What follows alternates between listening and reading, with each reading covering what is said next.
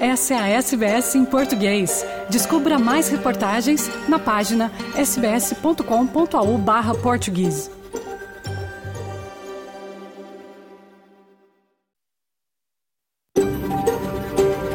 SBS, a world of difference. You're with SBS Portuguese on mobile, online and on radio. Essa é a SBS em português, no telefone, online e no rádio. Boa tarde, está começando o seu programa em português da SBS Áudio desta quarta-feira, 24 de janeiro de 2024. Na sua companhia hoje, Fernando Vives, falando ao vivo dos estúdios da SBS em Sydney, terra tradicional do povo gadigal da nação É Hora. Hoje em destaque, vamos falar sobre o que se sabe sobre o caso da estudante brasileira encontrada morta no aeroporto de Sydney no dia 14. Amanda de Oliveira Rocha morava em Darwin, chegou a Sydney para turismo, tentou embarcar de repente para o Brasil, mas foi achada logo depois no estacionamento. Conversamos com o primo dela, Roger Oliveira, em São Bernardo do Campo, que está organizando uma vaquinha para levar o corpo de Amanda ao Brasil enquanto procura por respostas. Ele agradece o empenho da comunidade brasileira na Austrália em ajudar a família neste momento tão difícil. De Portugal, nosso correspondente Francisco Sena Santos fala sobre a situação eleitoral do país às seis semanas das eleições legislativas. Mais de um terço do país ainda não sabe em quem votar. O governo português também apoia a resolução da União Europeia de defender a solução de dois estados entre israelenses e palestinos. O secretário-geral da ONU, Antônio Guterres, criticou o governo de Israel por não aceitar a proposta. E também a venda de carros na Austrália bateu recordes em 2023. Tudo isso e muito mais, mas comecemos com o noticiário do dia.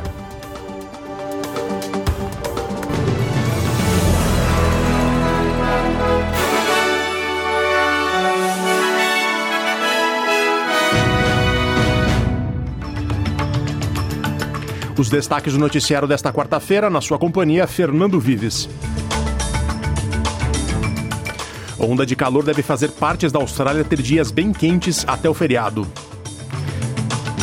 Ciclone Kirrily deve atingir a costa de Queensland entre Cardwell e Airline Beach entre quinta e sexta-feira. Albanese defende a fase 3 do sistema de impostos, que tira dos mais ricos e beneficia os mais pobres. E o ex-premier liberal Scott Morrison anuncia que está deixando a política para se dedicar à carreira privada.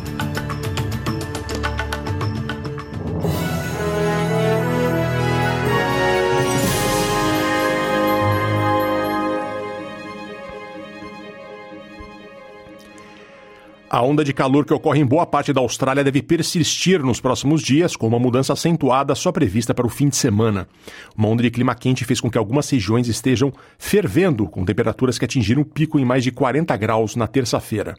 A agência meteorológica do país prevê que a onda continuará, prevendo que as temperaturas máximas e mínimas ficarão de 5 a 12 graus Celsius acima da média durante o resto da semana. As temperaturas devem atingir entre 30 e 40 graus hoje e baixar os 20 graus durante a noite em Nova Gales do Sul. O pico da onda deve ocorrer entre quinta e sexta-feira. Condições severas de ondas de calor também estão previstas para as regiões noroeste, nordeste e de Flinders, na Austrália do Sul, podendo passar dos 40 graus em algumas áreas do estado. Mas nessas áreas a temperatura deve baixar a partir do fim do dia desta quarta-feira. O norte de Queensland está se preparando para o ciclone tropical Kirrily atingir a costa na noite de quinta-feira ou na manhã de sexta, já que o Biro de Meteorologia diz que a baixa tropical está demorando mais do que o esperado para se intensificar. Foi inicialmente previsto que atingiria a costa entre Cardwell e Arley Beach na noite de quinta-feira como um sistema de categoria 3, ou seja, com ventos que podem passar dos 200 km por hora. Mas o Biro de Meteorologia diz que o sistema desacelerou e pode cruzar a costa como categoria 2 entre Townsville e Ayr na noite de quinta-feira ou na manhã de sexta. Angus Hines, do Departamento de Meteorologia, diz ao Canal 9 que a baixa tropical ainda está a cerca de 700 quilômetros da costa. So we're currently forecasting the system to cross the coast probably Thursday evening, Thursday night, sometime around there as a Category 2 tropical cyclone, and that is a major weather system. The likely crossing area is somewhere between Cardwell and Bowen, but it's looking most likely that it will be in the Townsville area. Will be a pretty major weather event. We're looking at persistent heavy rain and storms. We're looking at very strong wind, damaging, possibly even destructive wind gusts. Com o Kirrily, Queensland enfrenta o seu terceiro desastre climático, sendo o segundo ciclone no período de um mês. O primeiro-ministro Antônio Albanese defendeu as mudanças feitas na fase 3 do sistema de impostos, dizendo que é vital considerar as necessidades das pessoas com rendimentos baixos e médios que hoje passam por dificuldades. Espera-se que o Premier altere o seu plano para manter o corte de impostos de 37% e aumentar a compensação fiscal para os que ganham até 50 mil dólares. Vários relatos da mídia dizem que será oferecido aos trabalhadores de renda média um acordo mais generoso, enquanto aqueles com salários mais altos receberão retornos mais modestos do imposto do que inicialmente previsto. O primeiro-ministro diz que a proposta que está apresentando a bancada trabalhista esta tarde tem como objetivo ajudar a Austrália média, ou pessoas com renda baixa e média, durante a crise do custo de vida. We know that there are cost of living pressures on Middle Australia and we're determined to follow the Treasury advice to provide assistance to them. My determination and my job is to get the best outcome for Australians, is to respond to the circumstances which we confront. Albanese apresentará sua proposta econômica ao país no National Press Club na quinta-feira. O ex-primeiro-ministro Scott Morrison anunciou que deixará a política na terça-feira em uma postagem no Instagram. Ele disse que depois de mais de 16 anos como deputado por Cook, no sul de Sydney, enfrentaria novos desafios no setor corporativo global e passaria mais tempo com a sua família. Morrison disse que sua nova função envolveria uma série de funções de consultoria estratégica global e conselhos privados, com foco nos Estados Unidos e na região Indo-Pacífica. Na sua primeira entrevista desde o anúncio, Morrison disse à Sky News que os políticos não podem reclamar das dificuldades de trabalhar neste espaço. You know, you let all the the extent there's bitterness, you let it go. You, you let all of those things go. I'm sure there's things that you know, you know people will need to forgive me for, and I'll forgive them. Um, you, you just don't carry these things around for you, and you look forward. We live in the best country in the world. No Brasil, câmeras de transporte público do Rio terão reconhecimento facial. O objetivo da PM é identificar foragidos da justiça. A matéria é da repórter da Rádio Nacional, Solimar Luz, do Rio de Janeiro.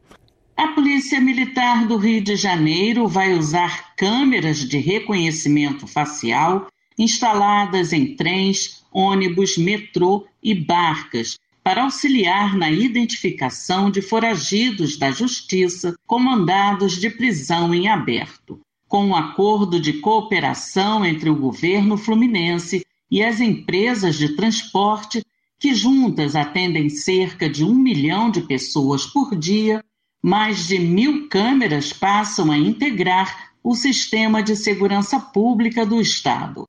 Segundo o governador Cláudio Castro, a parceria trará benefícios para a população, não só na área da segurança. Essa integração de câmeras, essa integração de, de imagens, ela faz com que a gente possa melhorar esse trabalho de segurança pública, não só na perspectiva da segurança pública, mas na perspectiva do trânsito, do salvamento de uma crise, diversas perspectivas as câmeras com reconhecimento facial foram instaladas no Réveillon e também já estão funcionando no Carnaval de Rua, por meio de drones. O mesmo tipo de equipamento está sendo usado no entorno do sambódromo durante os ensaios técnicos e continuará nos desfiles oficiais.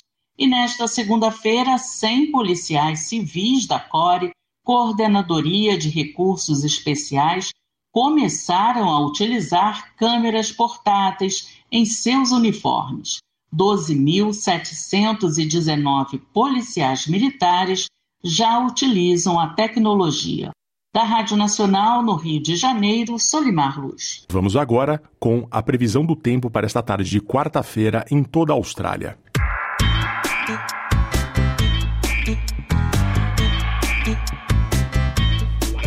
Em Perth, sol 29 graus. Adelaide, possibilidade de chuva 29 também. Melbourne, chuva com possibilidade de tempestade 29. Hobart, chuvas esporádicas com tempo a abrir, 25 graus.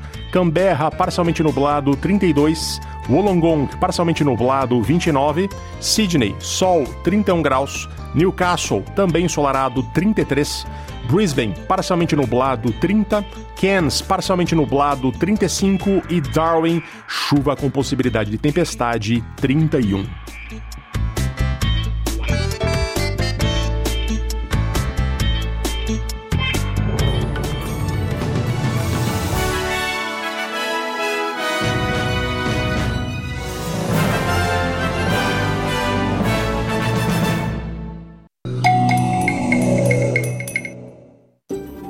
SBS em português no telefone, online e no rádio. As comunidades de brasileiros na Austrália e principalmente de Sydney no Facebook tiveram contato com um chocante pedido de ajuda no último fim de semana. Os irmãos Aline Regis Oliveira, de São Bernardo do Campo, em São Paulo, relataram a morte da prima Amanda de Oliveira Rocha, de 22 anos, na base do prédio do estacionamento do aeroporto de Sydney na manhã de domingo, 14 de janeiro. O mais inesperado é que Amanda já tinha feito check-in no aeroporto para voltar ao Brasil. Segundo a família, Amanda, que vivia na Austrália desde março de 2023, veio para Sydney no sábado 13 de Darwin, onde morava e tinha reservado hotel por uma semana. Na madrugada de domingo 14, ela repentinamente decidiu voltar ao Brasil e foi até o aeroporto com as malas, onde conseguiu comprar passagem, enquanto mantinha conversação constante pelo telefone com a família. Após o check-in, Amanda desligou o telefone e a família não teve mais notícias dela, até a ligação do consulado do Brasil em Sydney na segunda-feira, 15, madrugada no Brasil, avisando da morte de Amanda fora da área de embarque do aeroporto no estacionamento. A SBS em português entrou em contato com a polícia de Nova Gales do Sul. O departamento de comunicação respondeu tratar-se de um incidente relacionado à autoagressão.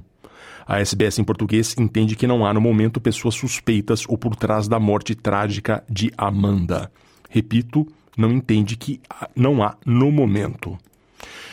Em São Bernardo do Campo, a família de Amanda de Oliveira Rocha vive o dilema de ter que lidar com a morte inesperada da jovem de 22 anos, amada e querida pelos parentes, bem como a dificuldade em obter maiores informações sobre o ocorrido e o valor exorbitante do traslado do corpo. A mãe de Amanda, a Maria Ramos de Oliveira, está em choque e não tem condições de falar com a imprensa. Quem está falando em nome da família neste momento é o primo de Amanda, Regis Oliveira. Em meio à dor da tragédia, Regis falou a SBS em português e relembrou Amanda como uma pessoa cativante, diferenciada e que estava na Austrália para tentar uma vida melhor para ela, para a mãe e seus dois irmãos, Luiz Guilherme e Elisa. Regis também agradece ao apoio dos brasileiros na Austrália, que rapidamente ofereceram ajuda e estão contribuindo ativamente para a vaquinha, que pretende arrecadar 100 mil reais, por volta de 30 mil dólares australianos, para levar o corpo de Amanda de volta ao seu país natal. Perguntei ao Roger sobre quem era Amanda e como ele se lembrará dela.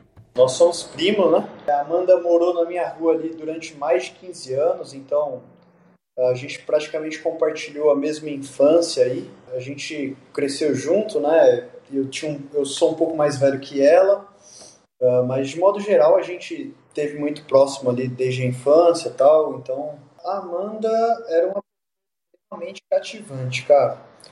Bastava uma conversa com a Amanda para você perceber que ela tinha uh, algo diferenciado. Ela era uma pessoa totalmente fora da curva, sempre com um sorriso no rosto, muito alegre.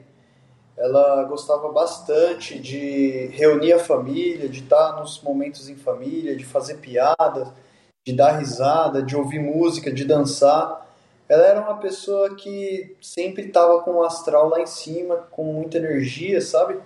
Que contagiava de verdade. Então, assim, tanto que a Amanda, uh, em todas as todos os trabalhos que a Amanda passou, todas as empresas que a Amanda passou, ela sempre teve uh, um reconhecimento ali, né? Sempre, sempre teve destaque, desde muito nova mesmo. Ela trabalhava, por exemplo, aqui uh, em uma fábrica de balanças, né? Que hoje chama Prix, a famosa Toledo. Então, na época que ela trabalhava nessa empresa mesmo, ela chegou a ser destaque lá da empresa em várias, várias vezes até mesmo saindo em revistas lá como destaque, né?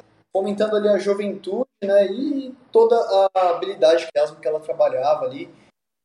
Bom, aqui no Brasil, ela trabalhou como inspetor de qualidade nessa indústria, né, na Toledo. Posteriormente, ela foi trabalhar na área da logística em uma empresa em Ribeirão Preto. É, e posteriormente, ela fez o intercâmbio aí para a Austrália, né? E na Austrália, ela acabou trabalhando aí uh, parte como faxineira, parte como serviços gerais ali de pintura, reforma e etc. Perguntei ao Roger sobre como a família recebeu a notícia. Ele conta também sobre a angústia de não ter respostas sobre o que aconteceu, o que torna o luto ainda mais pesado.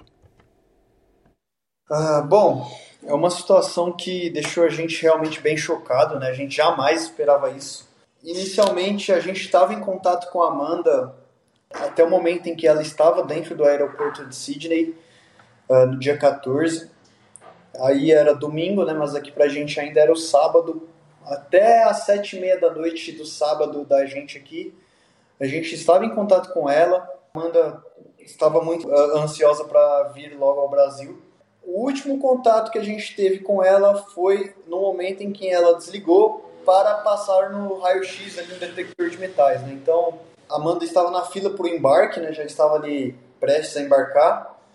E na sequência, ela desligou o celular para ela desligou a ligação ali para passar nessa nessa fila tal e não tivemos mais contato isso foi no nosso sábado né aí deu domingo nada a gente muito preocupado mas ali ainda confiante de que fosse devido a, a alguma escala né algum problema com o celular porque o voo que ela estava embarcando teria uma escala em Santiago no Chile e posteriormente viria ao Brasil.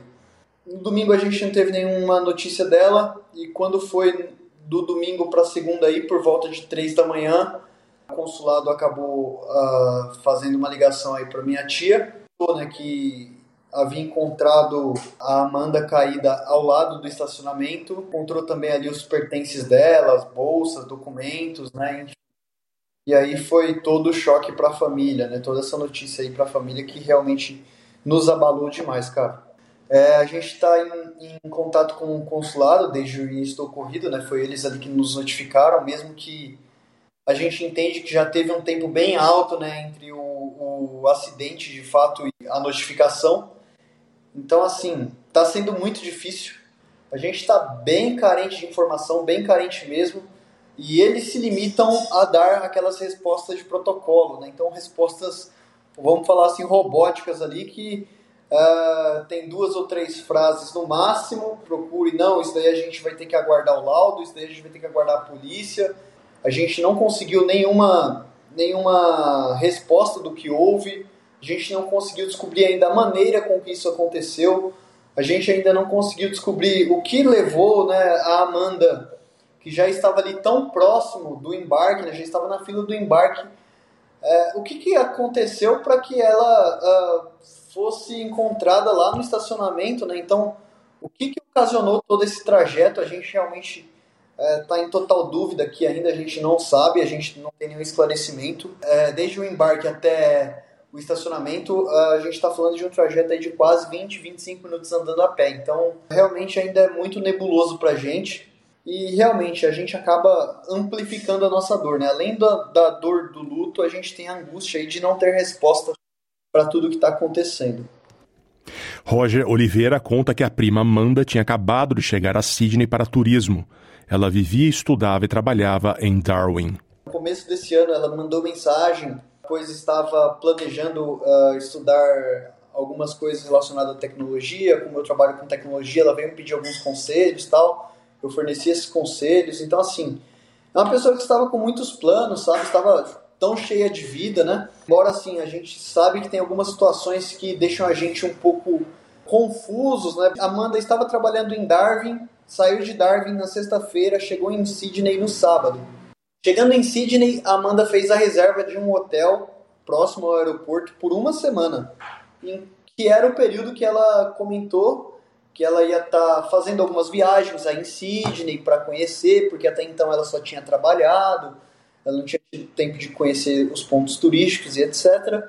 Ela fez a reserva de hotel desse hotel aí por uma semana Isso no sábado. E no domingo, pela madrugada, ela simplesmente juntou todas as suas malas, né, juntou todas as suas coisas do hotel, fez o check-out com essa uma semana de estadia paga e foi ao, ao aeroporto sem ter passagem, sem ter absolutamente nada.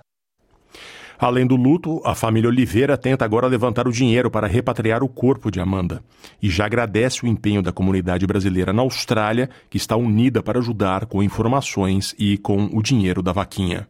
Nosso foco principal hoje é trazer a Amanda de volta, né, trazer a Amanda ao Brasil, para que pelo menos a gente possa prestar ali a última homenagem, a possa se despedir dela de, alguma, de uma forma digna, né, como todos nós merecemos e que ela esteja pelo menos aqui perto da família para que a família possa prestar as, as, devidas homenagens. Também assim a vaquinha que a gente iniciou pela internet aí, a gente entende que poxa está sendo um sucesso gigantesco.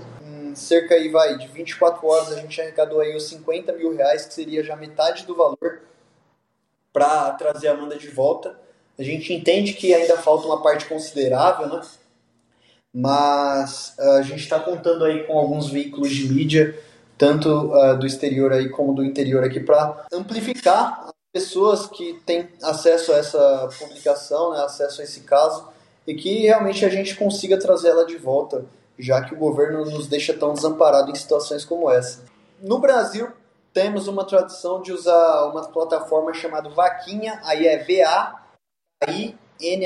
né, que é Vaquinha com K, com.br barra 4404323. Esse seria o código da vaquinha.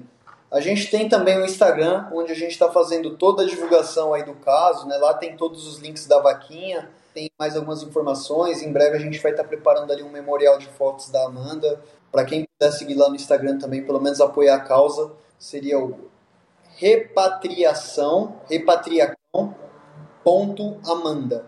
Quem puder acompanhar lá de verdade, a gente está muito grato aí por tudo que já fizeram, por todas as contribuições. Quem puder contribuir aí também, a gente está de peito aberto aí para uh, ah, receber qualquer informação e contribuir com o que for necessário, tá pessoal? É, muita gente chamou a gente aqui, muita gente está disposta a ajudar de verdade. Expressar também minha gratidão a todos aí que estão nos acompanhando nas redes sociais e a toda a comunidade brasileira aí, principalmente pelos grupos de Facebook que nos apoiou é, de uma forma inesperada até pela gente, né? O pessoal lá foi muito acolhedor, contribuiu bastante com a vaquinha até o momento. Foi muito solícito em, todos, em tudo que a gente precisou até o momento. Inclusive foi através deles né, que a gente conseguiu aí é, o maior número de informações até o momento, porque a gente estava aí sem nenhuma informação praticamente. Foi quando a minha irmã ela acabou publicando lá no, em alguns dos grupos de, de Facebook e as pessoas que trabalharam com ela, o ex-chefe dela acabou ali eh, surgindo, né? A gente conseguiu chegar até essas pessoas para coletar mais informações dos fatos que haviam acontecido, porque a gente até então estava com muito mais dúvida ainda do que estamos hoje. Se você está se sentindo deprimido ou com pensamentos muito ruins, ligue gratuitamente para o Lifeline no 131114, que funciona 24 horas por dia, 7 dias por semana, ou procure pelos sites do Lifeline ou Beyond Blue. Há também o escritório de serviços australianos em todos os idiomas na linha 131 202, se precisa de ajuda com tradução. Você também pode visitar uma lista completa de sites online que oferecem ajuda na Austrália através do link gogentleaustralia.org.au.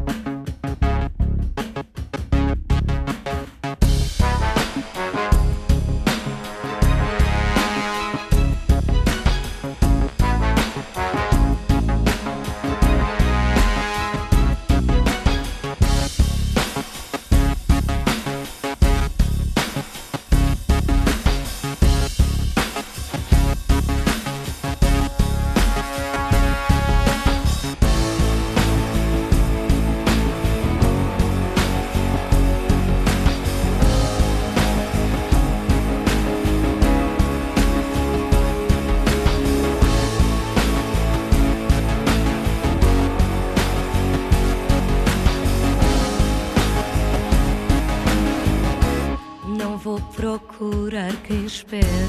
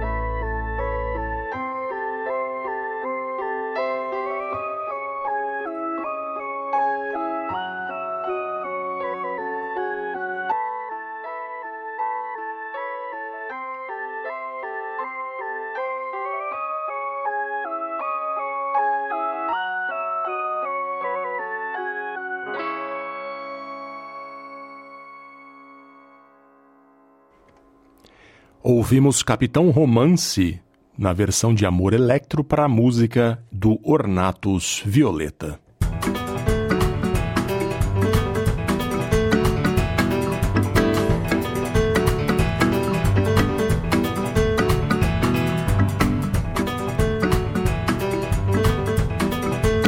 Vamos falar agora do que acontece em Portugal por esses dias. O país apoia a proposta europeia para dois estados, um israelense, outro palestino, e paz na Terra Santa.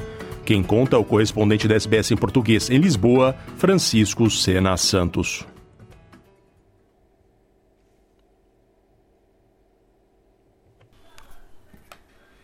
Não temos, provavelmente nunca teremos, nunca alguém terá modo independente para confirmar o número de mortes nos três meses e meio que leva a barbárie cometida agora por Israel em retaliação à barbárie cometida pelo Hamas em 7 de outubro. Uma das partes, esta, o Hamas, concretiza nestes três meses e meio de guerra 25 mil mortos. Não temos como confirmar esses números insuportáveis, mas as imagens de devastação que a cada dia nos chegam, apesar das limitações de acesso impostas pelo poder das autoridades atuais de Israel, leva-nos a conjecturar que o número de vítimas tem de ser, será mesmo nessa ordem, que de resto já está em julgamento preliminar como genocídio pedaço a pedaço do território, a devastação total aumenta a cada dia na Palestina, na faixa de Gaza. Agora mesmo, e desde há dois dias, é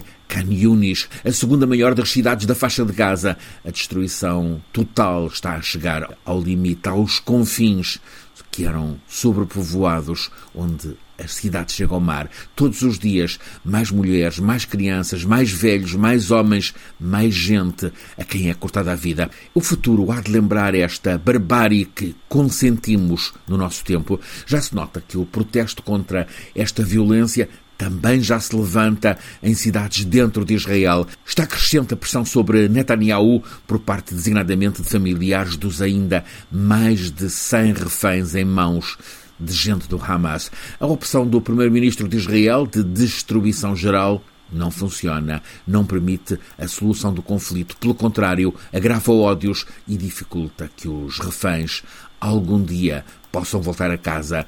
É com este cenário que o chefe da diplomacia europeia, o catalão Josep Borrell, acaba de apresentar uma pioneira proposta de plano de paz em 10 pontos, a conseguir em tempo breve. É uma proposta esta que tem o apoio de Portugal, expresso pelo ministro João Gomes Cravinho. Prevê cessar de fogo imediato, simultânea chegada de ajuda humanitária às pessoas em Gaza, a libertação também imediata dos ainda reféns, a realização a curtíssimo prazo de uma Conferência Internacional de Paz que dê lugar à criação do Estado palestiniano ao lado do Estado de Israel, com uma autoridade palestiniana reformada, segurança para todos garantida por uma força militar europeia e também dos países da região, em suma, um ambicioso plano de esperança por parte da União Europeia, assume o dever moral de fazer parar a matança e encontrar uma solução estável, enfrenta, claro está, várias questões. Primeira, a do empenho dos proponentes, saber se é possível a coesão entre os 27 divididos parceiros da União Europeia. Também saber como respondem os Estados Unidos da América a esta iniciativa europeia. Finalmente, saber como reage Israel. Netanyahu rejeita qualquer forma de soberania palestiniana, mas dentro de Israel já começa a ser reconhecido que Netanyahu é mais um problema do que uma solução. Promover um plano estável de paz é um dever moral. Desta vez, a União Europeia aparece na frente. O secretário-geral das Nações Unidas insiste na solução de dois estados e considera inaceitável a posição de Israel. No Conselho de Segurança da ONU, o português Antônio Guterres lembrou que Gaza está a viver uma situação terrível. Guterres repetiu os apelos para um cessar-fogo imediato e pediu também mais rotas para ajuda humanitária chegar aos palestinianos no enclave. O áudio é da Antena 1. A rejeição clara e repetida na semana passada de uma solução de dois Estados pelos mais altos responsáveis do governo israelita é inaceitável. Isto aconteceu apesar dos fortes apelos feitos, até por amigos de Israel, incluindo alguns sentados nesta mesa. Esta recusa e a negação do direito a um Estado palestiniano vai prolongar indefinidamente um conflito que se tornou uma ameaça à segurança e à paz no mundo. Vai aumentar a polarização e encorajar extremistas em todo o lado. O direito do povo palestiniano a construir um Estado totalmente independente tem de ser reconhecido por todos. Os portugueses vão às urnas em 10 de março para eleger os membros da Assembleia da República e, consequentemente, um novo primeiro-ministro. E até o momento, mais de um terço do eleitorado não sabe em quem vai votar. Quem conta novamente é Francisco Sena Santos. É, Fernando e ouvintes da SBS, cerca de 36% dos portugueses ainda não sabem quem votar a um mês e meio das eleições gerais antecipadas em Portugal. A primeira sondagem é feita após a escolha de Pedro Nuno Santos para secretário-geral do Partido Socialista, sucede ao atual primeiro-ministro António Costa, Costa que governou nos últimos oito anos. A sondagem da Intercampos para o Jornal de Negócios, o Diário Correio da Manhã e a CMTV revela que cerca de 36% dos inquiridos ainda não sabem em quem votar nas eleições antecipadas de 10 de março. Facto relevante, o Partido Socialista não só lidera as intenções de voto, como aumenta a vantagem sobre a coligação AD, que envolve o rival à direita, PSD, aliado com o CDS. CDS, partido que neste momento não tem qualquer deputado no Parlamento. O PS volta a subir e lidera as intenções de voto com 26,4%, mesmo assim muito abaixo da maioria absoluta que alcançou uh, há dois anos. Isto face a uma AD, que eh, registra 20,8% em janeiro, ou seja, na prática, eh, seis pontos de distância entre o PS e a AD. A vantagem do PS sobre a AD é de seis pontos, um valor eh, para a AD inferior ao que o PSD obtinha sozinho em dezembro. Na altura somava 22,5%. A coligação AD é penalizada pelo crescendo do partido Chega, que na direita, mais à direita, está a aglutinar muito voto de protesto. Este partido, liderado por André Ventura, que arrecada 16,6% das preferências dos inquiridos, mais 5 pontos percentuais do que no barómetro de há um mês, está a escassos 4 pontos da AD. Na esquerda, o Bloco, o Bloco de Esquerda, mantém o quarto lugar, 7,4%, mas desce. Em dezembro obtinha 8,8%. À direita, a Iniciativa Liberal também cai, mais de um ponto percentual, mantém-se no quinto lugar com 5,4%. Este barómetro confirma tendência para muito difícil governabilidade em Portugal, com estas indicações de voto. A subida do Partido Nacionalista chega, com quem todos recusam alianças, bloqueia a maioria de direita. A esquerda parece perto da maioria, mas o somatório dos votos AD mais Chega mais Iniciativa Liberal forma uma maioria negativa que recusa o governo das esquerdas. Digo maioria negativa por não se juntarem aqueles partidos, AD, Chega e IEL, para uh, governar. Ponderados os 36% indecisos, deduz-se que muito vai estar em jogo nestas próximas seis semanas de campanha eleitoral. Tudo pode acontecer nas eleições de uh, eh, 10 de março, inclusive a ingovernabilidade. Francisco Sena Santos, a SBS, em Portugal.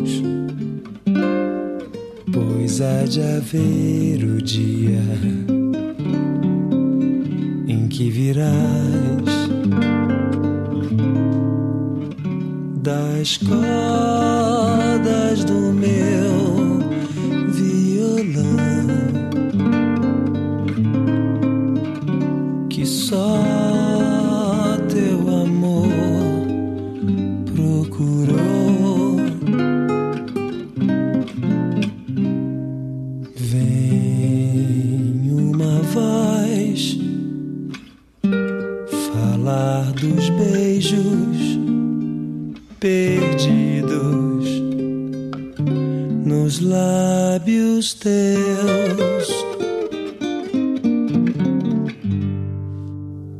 Canta o meu coração, a alegria voltou. Tão feliz amanhã desse amor.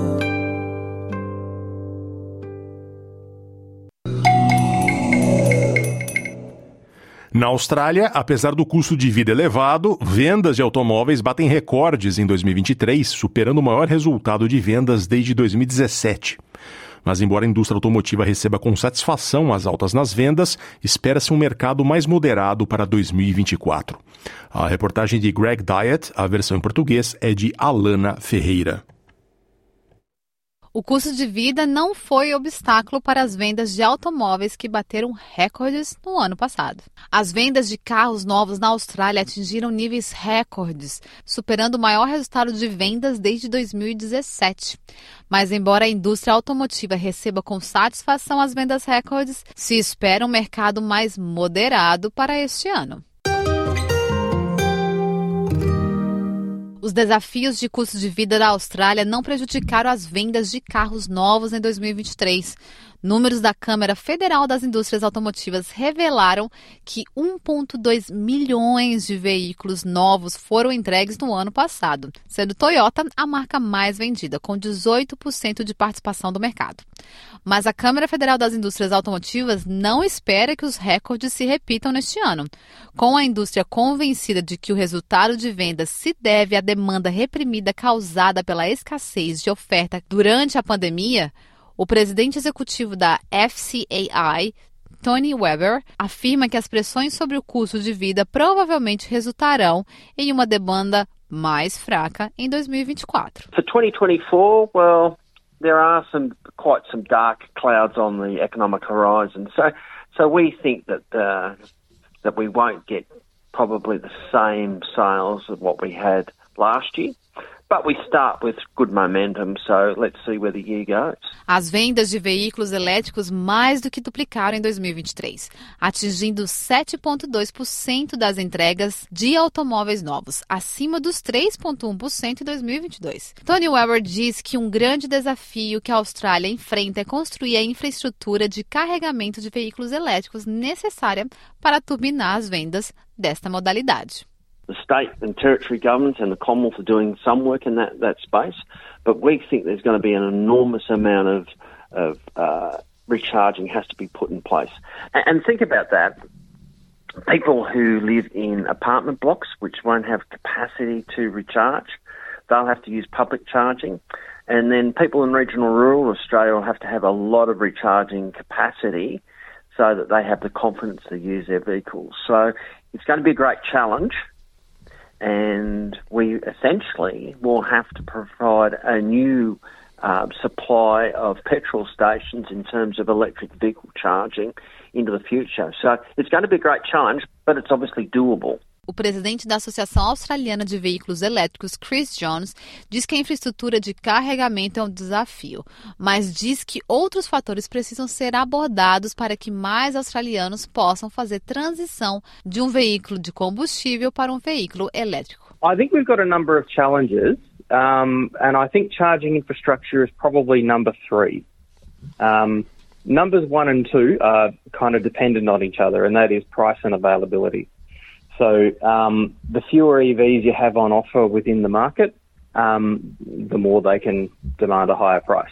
So uh, it's a classic supply and demand situation. We we do have more EVs coming into the country, which is good, but frustratingly, we don't have a wide selection of models and shapes and sizes and segments that the rest of the world has access to, uh, and that's basically uh, to some extent working as a bit of a handbrake on uptake. Some people are absolutely waiting for the electric people mover or they're waiting for the electric dual cab ute. And because it's not there, they're just not interested in buying electric. Os veículos elétricos básicos custam cerca de 40 mil dólares na Austrália. O ambientalista John Dee decidiu investir em um no final do ano passado. Ele disse que gastou pouco mais de 58 mil para comprar um selo BYD da fabricação chinesa, que ele considera de melhor valor do que o Tesla, que é mais caro. And you get a lot of bang for a buck. You, you know, in terms of the the range you can drive in the car, we can drive 570 kilometers. You can do 150 kilowatt charging, so that means you can do very long distance driving in the car. And we also wanted a heads up display uh, in the car. From a safety standpoint, you know, that to us was uh, really important, and you don't get those in Tesla cars. But I think the, the price undoubtedly was, was a key consideration. It was finally a, a really good quality electric car that was within the, the budget we had available. Chris Jones, da Electric Vehicle Association, diz que a maioria dos compradores de carros na Austrália optam por comprar um carro usado e diz que o mercado de carros usados para veículos elétricos ainda é minúsculo. We've got to remember that about one third of all vehicle purchases are new vehicles and two thirds are second hand. So the vast majority of Australians won't buy an EV unless it's a second-hand EV because they just don't they don't have new car money in their pocket. Um, so I, I, guess we're kind of waiting for the second-hand market to really start to flourish. Um, but of course, that won't happen unless people buy new cars. And I think there's a big role for government fleets, business fleets, to buy those vehicles and flip them back into the second-hand market. Um, but otherwise, look, I think I think a, a thirty thousand dollar new EV is absolutely the the the tip over point. Like the running costs are so low that you can afford the extra five or six thousand dollar premium because you'll save that within two years of not buying fuel. À medida que a Austrália olha para suas metas de redução de emissão para 2030, a pressão sobre o governo albanês para cumprir a sua promessa de introduzir leis que incentivarão os fabricantes de automóveis a produzir veículos mais limpos aumenta. Conhecida como a norma de eficiência de combustível, impõe um limite à produção de emissão de automóveis novos, o que proporciona um incentivo aos fabricantes de automóveis para fornecer veículos com emissões baixas ou nulas. João Dee diz que o governo prometeu iniciar tais medidas até o final do ano de 2023, que já acabou. Mas não o fez. Concern, I guess, amongst a lot of environmentalists uh, is whether that EVP, EV policy by the Albanese government is going to be put on ice. Under a new standard, the idea is that the, the big car brands in particular would be penalised if uh, if they sell cars with high polluting internal combustion engines that you know that use either petrol or diesel. And the idea is if they get penalised for the, that, that polluting engines, the idea is that it would spur the uptake of electric and other low emissions vehicles because apart from Russia, Australia is the only developed nation without fuel efficiency standards, and that needs to change. Reportagem de Greg Diet para SBS News, produzida por Alana Ferreira para SBS Português. Está chegando ao fim o programa da SBS em português desta quarta-feira, 24 de janeiro de 2024. Obrigado por sua companhia.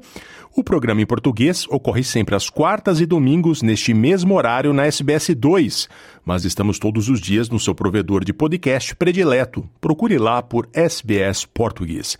E também pode acompanhar nossas últimas atualizações no Instagram, no Facebook ou no X. É só procurar por SBS Português. No dial da rádio, no dial da rádio, opa, tô fazendo um sotaque inglês aqui. Voltamos no próximo domingo. Até lá. Obrigado.